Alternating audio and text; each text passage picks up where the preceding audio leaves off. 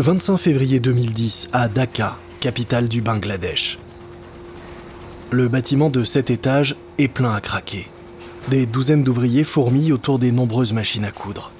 Nous sommes à la Garib and Garib Nouage Sweater Factory.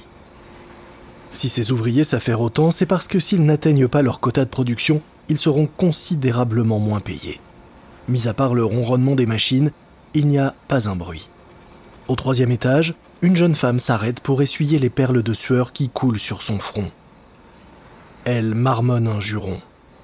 Ah punaise, mais qu'est-ce qui fait chaud? Bien qu'il soit plus de 9 heures du soir, l'air est lourd et épais. La femme regarde avec tristesse par les fenêtres. On leur a dit qu'elle devait rester fermée pour des raisons de sécurité.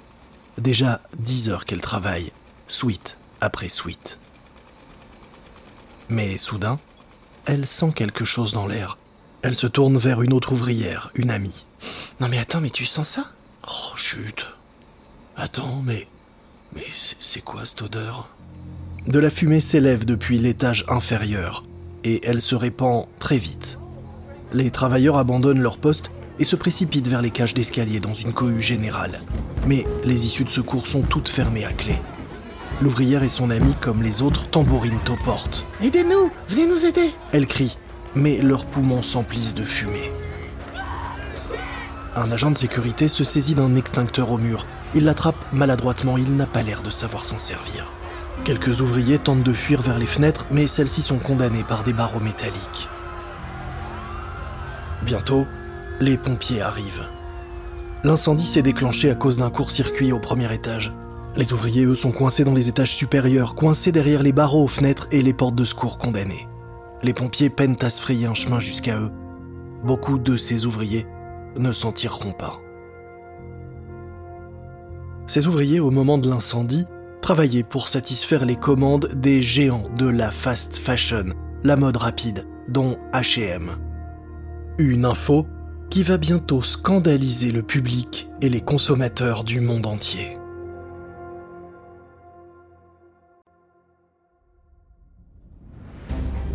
Vous écoutez Guerre de business de Wandery. Je suis Lomic Guillot.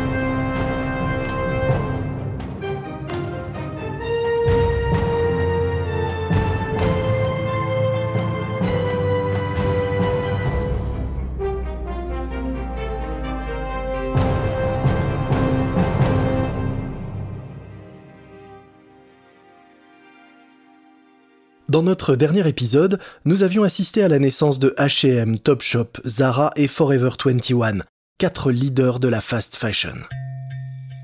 Après s'être implantés solidement dans leurs pays respectifs, ces entreprises ont commencé à vouloir se développer à l'international, se préparant à affronter une concurrence mondiale. Maintenant, ces marques rivales doivent s'adapter à un marché très disputé et réellement impitoyable. Et cette tragédie au Bangladesh est un signal d'alarme fort pour l'industrie de la mode jetable. Car à présent, le public se rend compte du tarif élevé payé par ses petites mains pour produire des vêtements bon marché. Suite à cela, certaines entreprises préfèrent s'orienter vers des méthodes de production équitables pour redorer leur blason. D'autres, à l'inverse, continuent à produire toujours plus et moins cher. Et dans tout cela, une nouvelle entreprise chinoise est sur le point de chambouler toute l'industrie. Voici le troisième épisode, Made in Mode. 26 février 2010 à Stockholm, en Suède. Un jour après l'incendie meurtrier dans cette usine du Bangladesh. La rumeur comme quoi H&M y faisait fabriquer ses produits enfle aussi vite que le nombre de victimes. La direction de H&M se réunit en urgence. Le PDG Carl Johan Persson, petit-fils du fondateur de l'entreprise Erling Persson, est assis en face de la responsable développement durable de l'enseigne, Elena Elmerson. Aucun des deux n'a dormi depuis 24 heures. Ils sont assis dans le bureau de personne, des tasses de café pleines posées en face d'eux. Personne regarde son téléphone, puis se tourne vers Elmerson. Le nombre de morts est de 21 maintenant. Oh, c'est terrible. J'étais responsable de production à Dhaka et j'ai été visiter cette usine. J'ai rencontré ces ouvrières. Oui, ce que je vois des derniers rapports des enquêteurs est vraiment terrible. Ils disent que les issues de secours étaient bloquées et les fenêtres condamnées. Et apparemment, l'agent de sécurité sur place ne savait pas utiliser un extincteur. Mais on est allé inspecter l'usine il y a seulement quelques mois. Hmm. Ça pourrait nous aider à nous couvrir, mais tout de même, on pourra pas cacher qu'il travaillait encore à 21 heures. Au mieux, c'est un accident regrettable. Au pire, ce sera une négligence. Nous devons préparer une déclaration. Dire que nous avons toujours été satisfaits de la façon dont Gary Ben Garib travaille, en accord avec nos engagements et notre code de bonne conduite. Et de ce que nous savons, cette terrible tragédie n'a pas été causée par de mauvaises conditions de travail ou par des mesures de sécurité insuffisantes. Personne acquiesce en buvant enfin son café, froid depuis un bon moment. Publiez le communiqué. Tout ça va focaliser l'attention sur l'industrie et j'ai peur que ça ne soit pas dans une version bien positive. En effet, cette tragédie a mis en lumière un aspect de la fast fashion que les consommateurs ne considéraient pas vraiment jusque-là. Les conditions de travail des ouvriers qui fabriquent des vêtements au prix si abordable. Abordable et peu cher car ces ouvriers travaillent dans des usines en Asie, payés au lance-pierre avec une protection sociale inexistante. L'industrie textile emploie un sixième de la population mondiale, mais seuls 2% de ces travailleurs gagnent un salaire décent. Au Bangladesh, on estime que les salaires dans l'industrie du vêtement s'élèvent en moyenne à seulement 14% du minimum vital. En comparaison, les ouvriers du textile aux États-Unis gagnent environ 38 fois plus. Et c'est sans compter les effets environnementaux catastrophiques induits par cette industrie. Les mauvaises langues diraient même que la fast fashion n'est pas un modèle d'éthique. Alors que les gens en apprennent de plus en plus quant aux conditions de travail déplorables et à l'impact écologique désastreux, le regard qu'ils portent sur ces entreprises commence à changer.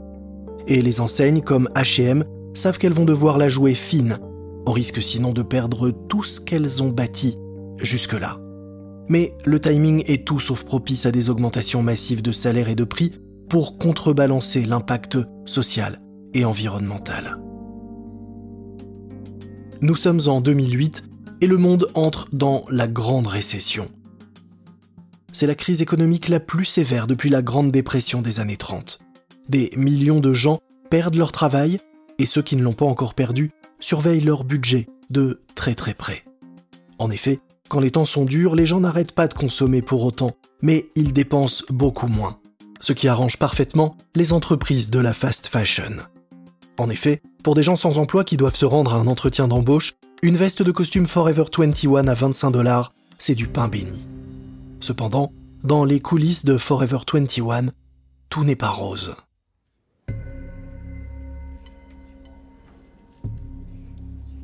Avril 2009, au siège social de Forever 21 à Los Angeles. Nous sommes à l'intérieur d'un immense building en verre, végétalisé et aux somptueuses et décoratives, loin de son utilisation industrielle. Du Wan Chang et Jin Sung Chang sont en réunion avec leur avocat Bruce Brunda. Ils sont attaqués en justice et l'atmosphère est tendue.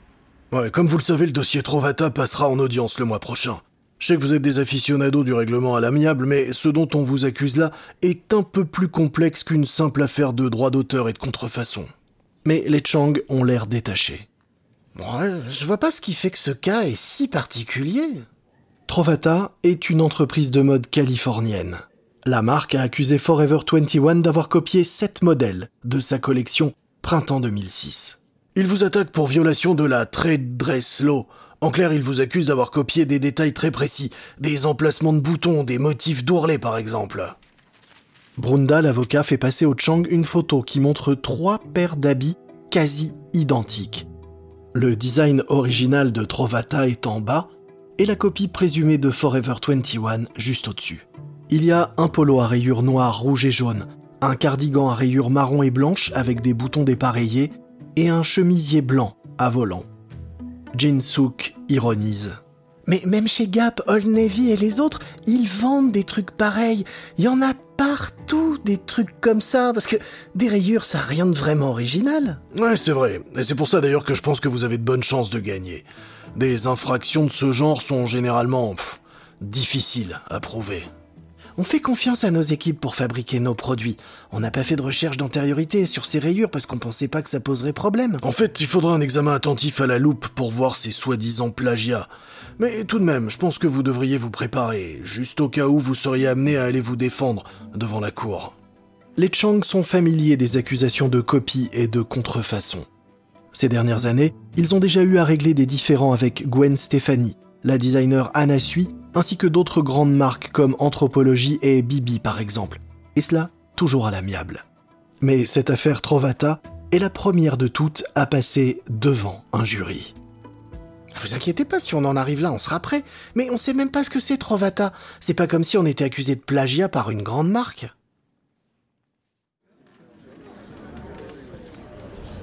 21 mai 2009, US District Court à Santa Ana en Californie. Jinsuk a été appelée en tant que témoin dans le cadre du procès Trovata. Elle siège parmi les témoins dans la salle d'audience. L'avocat de Trovata l'interroge. Madame Chang, qui sont les responsables au sein de votre entreprise chargés du contrôle de la production? Euh, je ne sais pas. Attendez, vous connaissez pas les membres de vos équipes? Mon mari les connaît. Ah, mais Vous devez en revanche être au courant des finances de votre entreprise, du chiffre d'affaires généré l'année dernière par exemple. Non. Euh, Seriez-vous surprise d'apprendre que les ventes de Forever 21 dépassent les 1 milliard et demi de dollars? Oui, c'est étonnant. euh, J'étais pas au courant. Oh, donc, vous ne savez ni qui fait tourner votre entreprise, ni combien elle génère. Mais que savez-vous au juste, Madame Chang? Je suis la directrice des achats. Je supervise une équipe chargée de sélectionner ce qu'on achète aux fournisseurs. On fait confiance aux fournisseurs et eux ensuite, eh bien, ils fabriquent les habits. On reçoit les échantillons et on choisit ceux qui nous plaisent le plus. La bataille juridique se conclut avec un jury partagé, avec toutefois une balance qui penche légèrement du côté de Forever 21. Le procès est ajourné et avant qu'une autre date soit fixée, les deux marques règlent leurs différends à l'amiable pour une somme inconnue. La plupart des consommateurs n'en ont pas grand-chose à faire. En 2010, les vidéos haul se multiplient sur YouTube, suscitant même l'attention de Good Morning America. Le concept d'un haul est qu'une personne montre face caméra des produits d'une marque qu'elle a récemment acheté en donnant son opinion ainsi que le prix. Dans une de ces vidéos, deux jeunes filles, une brune et une blonde, se tiennent dans un décor rose flashy. Hey, salut à tous, on rentre tout juste de Forever 21 et on va vous faire une vidéo haul. Ouais, ce matin on est allé chez euh, Forever 21 avec l'équipe de Good Morning America pour faire une interview. Et puis bah on a acheté ces pièces qu'on trouvait trop cool et on est de retour dans notre chambre pour vous les montrer et faire une vidéo avec. Les deux filles déballent des vêtements achetés parce qu'ils rendaient trop bien sur un mannequin. Cette vidéo de 2010 des Tennessee Sisters, elle et Blair Fowler, génère plus de 2 millions de vues. Les deux décident de monétiser leur chaîne YouTube, qui deviendra un tel succès que les habits abordables présentés dans ces vidéos finissent souvent en rupture de stock. C'est un tel succès que certaines enseignes comme JC Penney et American Eagle commencent à payer ces youtubeuses en carte cadeau, en échange de hauls qui présentent leurs produits. Mais le problème de ces vidéos, c'est qu'elles mettent en lumière le problème majeur de la fast fashion. Beaucoup de consommateurs considèrent en effet ces habits low cost comme quasi à usage unique. Tout ça va générer un problème d'image pour cette industrie, alors que les cris d'alarme par rapport au réchauffement climatique et à la préservation de l'environnement se font entendre. H&M va donc décider d'y faire face frontalement. 25 mars 2010, dans un magasin H&M à Manhattan. Deux personnes, la vingtaine, entrent dans le magasin et commencent à fouiller dans les rayons. L'une s'arrête lorsqu'elle tombe sur un truc nouveau. Ah, t'as vu cette étiquette verte? J'avais jamais vu ça avant. H&M Garden Collection, fait à partir de fibres recyclées. Elle tient une robe fleurie à volant devant elle. Et c'est seulement 30 dollars Je pensais que les vêtements éco-responsables coûtaient bien plus cher. Son ami lit l'étiquette. T'as vu, c'est fait à partir de coton bio, de lin et de polyester recyclé. Oh, c'est super cool ça. Je me sens mieux de faire mon shopping ici, moi, avec tout ça. La jeune femme attrape donc plusieurs autres produits à l'étiquette verte avant de se diriger vers les cabines d'essayage. Avant cela, les autres marques proposaient des vêtements en coton bio, mais ceux-ci étaient vendus plus cher. En alignant les prix de ces articles sur ceux déjà pratiqués, H&M sort du lot. L'industrie du textile a pendant longtemps été l'une des plus polluantes au monde, et la mode de la fast fashion n'a fait qu'empirer cela.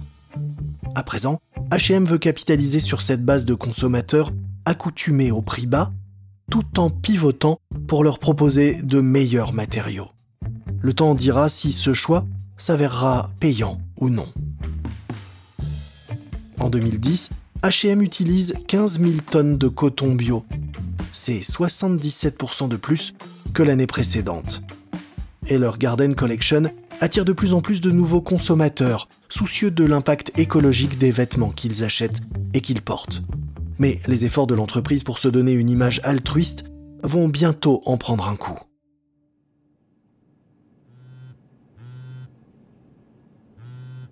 24 avril 2013. Il est 5 heures du matin en Suède quand le téléphone d'Elena Elmerson se met à sonner. Dans les vapes, elle tâtonne dans le noir à la recherche de son smartphone. Euh, allô? Carl Johan Persson, son boss, est au bout du fil. Il y a eu un accident, une usine s'est écroulée à Savar. Euh, Rana Plaza. Elmerson accuse le coup. Savar est une banlieue de Dhaka, la capitale du Bangladesh. À quel point c'est grave? Il y aurait plus d'un millier de morts et des milliers de blessés. Ils en parlent déjà comme l'une des catastrophes industrielles les plus mortelles de l'histoire récente. Tous ces pauvres gens. On avait des affaires là-bas? Heureusement, non. On m'a assuré qu'aucun produit H&M ne serait retrouvé dans les décombres, mais tu sais bien ce que c'est. Les chaînes d'approvisionnement sont si complexes que même si on ne bossait pas directement avec l'usine, on reste les plus gros exportateurs de vêtements du Bangladesh, alors euh, il faut qu'on réagisse. Tout le monde va se mettre à parler des conditions de travail au Bangladesh.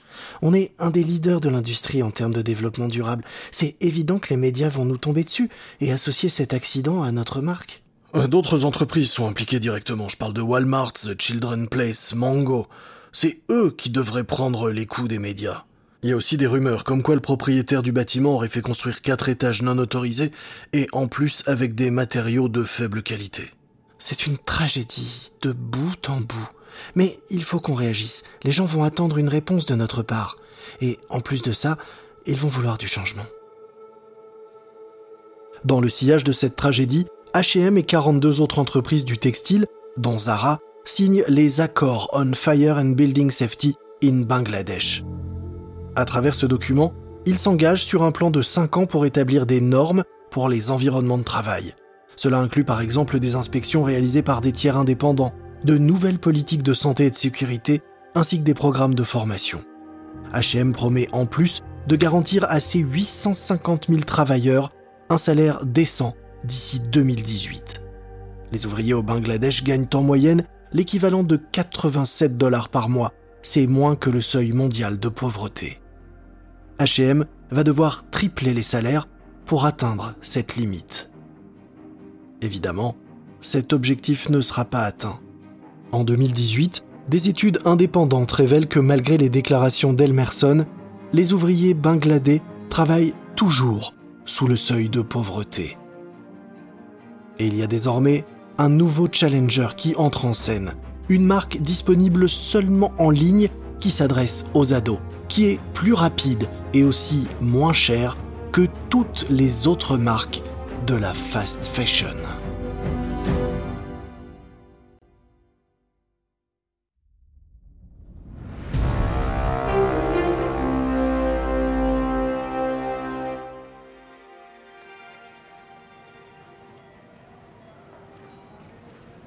2004 à Madrid en Espagne.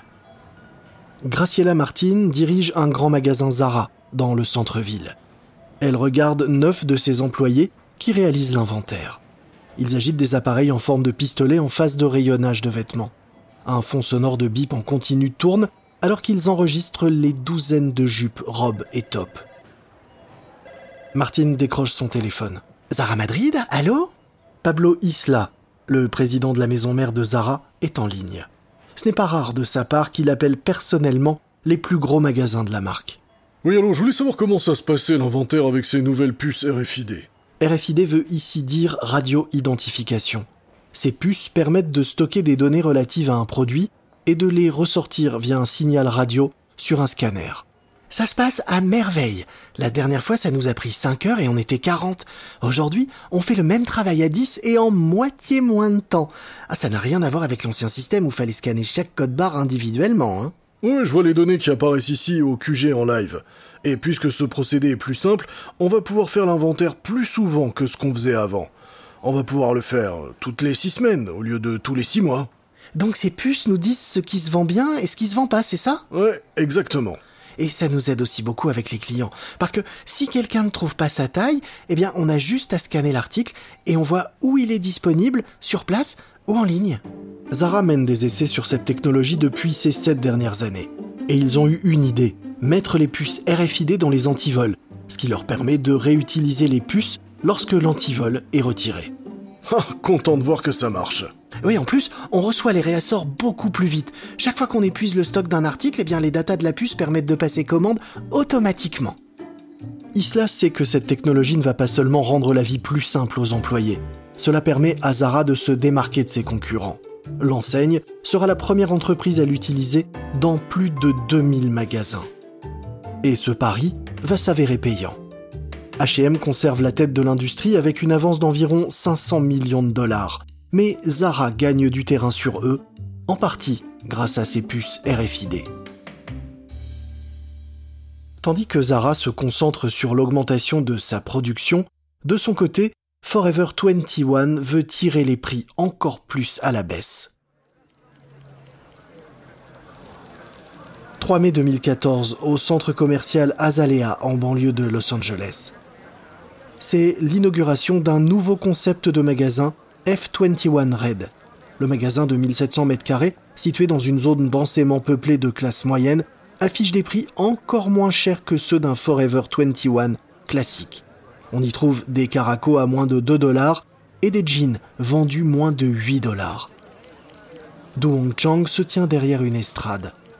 Un large ruban est installé derrière lui prêt à être coupé après son annonce à la presse. Nous sommes très heureux d'ouvrir le premier F21 Red au centre commercial Azalea. Avec cette nouvelle enseigne, nous allons être en mesure de proposer de plus grandes quantités de toutes ces pièces dont nos clients raffolent, tout en maintenant notre engagement d'accessibilité qui a fait la renommée de Forever 21 en continuant de proposer des prix d'entrée de gamme. L'enseigne connaît un rapide succès et l'entreprise décide d'ouvrir d'autres F21 Red dans le Minnesota ainsi qu'à New York. Mais les choses s'apprêtent à changer radicalement. Zara, Forever 21, H&M et Topshop sont connus pour leur réactivité et leur prix abordable. Et leur nouvel adversaire va pousser ces concepts à l'extrême. D'autant que pour ce concurrent, la question environnementale n'est pas vraiment à l'ordre du jour. 2014 à Nanjing, en Chine. Chris Xu, 30 ans, est dans son bureau en grande conversation avec un investisseur potentiel. Deux ans auparavant, Xu avait abandonné un business de vente de robes de mariage en ligne et avait acheté un nom de domaine, sheinside.com. Depuis, il a utilisé ce site pour vendre à des prix extrêmement bas des habits pour femmes en ciblant les jeunes. Les étudiants raffolent de ces prix, moitié moins chers que chez Zara ou chez H&M. Mais jusque-là, il n'avait opéré qu'avec une toute petite base de 100 employés. Le tout avec zéro magasin physique, zéro design originaux et zéro chaîne d'approvisionnement. À la place, il achète directement en gros chez des vendeurs en Chine et vend ensuite directement ses produits aux consommateurs en ligne. Xu s'avance un peu alors qu'il entre dans le dur du sujet avec son investisseur. Il est prêt à faire passer son business model au niveau supérieur. La demande explose déjà, mais je pense qu'on peut faire mieux. Mon plan est d'engager des designers et on va déplacer nos bureaux de création de Guangzhou à Panyu, directement là où sont nos usines. On aura comme ça nos infrastructures à proximité, recherche et développement, logistique, fabrication et même le service client sur place. L'investisseur acquiesce.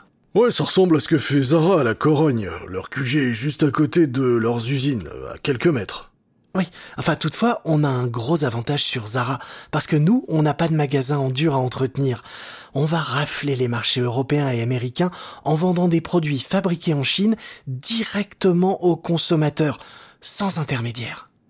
Hmm. C'est très intéressant, mais je dois dire que je suis déboussolé par votre CV, parce que vous n'avez aucune expérience quant à la gestion d'une chaîne de production. Êtes-vous même intéressé par les vêtements féminins? Xu ne flanche pas. Mon expérience, c'est dans le marketing et l'optimisation des moteurs de recherche. C'est comme ça que j'ai commencé ma carrière, en travaillant pour une entreprise de Nanjing. Mon entreprise s'est fait connaître grâce à cette présence sur Internet. Nous sommes vraiment à la pointe du marketing via les réseaux sociaux. Nous faisions déjà de la pub sur Instagram et Pinterest en 2012, quand les autres marques connaissaient à peine l'existence de ces sites. Euh, d'accord, mais quelle est l'identité de la marque, son esthétique? Parce que quand je vois Zara ou H&M, je sais à quoi m'attendre en termes de vêtements des copies à bas coût des tendances européennes et des dernières nouveautés de la mode. Non, nous on ne veut pas créer de nouvelles esthétiques. On vend simplement des articles tendances aux clients le plus vite possible. C'est ce que les consommateurs veulent. Ils peuvent acheter une tenue complète, chaussures et accessoires compris, pour moins de 30 dollars. Personne peut rivaliser avec ça. En 2015, Xu renomme son entreprise plus sobrement Shein un an après, les recettes s'élèvent déjà à 617 millions de dollars. Et en 2017, elles dépassent les 1,5 milliards. Le site propose un catalogue immense de produits, chaque article étant produit en petite quantité, de 100 à 500 pièces, pour réduire les risques en cas de flop. Xu se forge une équipe de 800 designers et prototypeurs, et il affine sa chaîne d'approvisionnement qui consiste en une myriade d'usines de taille moyenne. Ils expédient des colis peu chers directement depuis les entrepôts chinois chez les clients. Ils peuvent ainsi éviter de payer des taxes élevées sur l'import-export, un luxe que les enseignes avec des magasins physiques ne peuvent pas se permettre. Vers la fin des années 2010, Shein ainsi que les autres marques d'ultra fast fashion comme Azos et Boohoo se posent comme une menace directe pour les marques qui jusque-là dominait le marché. Déjà, certains experts annoncent la fin de la vieille génération, comme H&M, Zara, Forever 21 et Topshop, au profit de marques qu'ils désignent comme la fast fashion 2.0. Mais on dirait bien que ces grandes entreprises ne sont pas décidées à se laisser faire. Dans le prochain épisode, Shein continue d'étendre son empire, tandis qu'H&M et Forever 21 font face à des temps compliqués. De plus, le glaçonne pour Philip Green de Topshop, après que de graves accusations à son encontre aient retourné l'opinion publique contre son entreprise.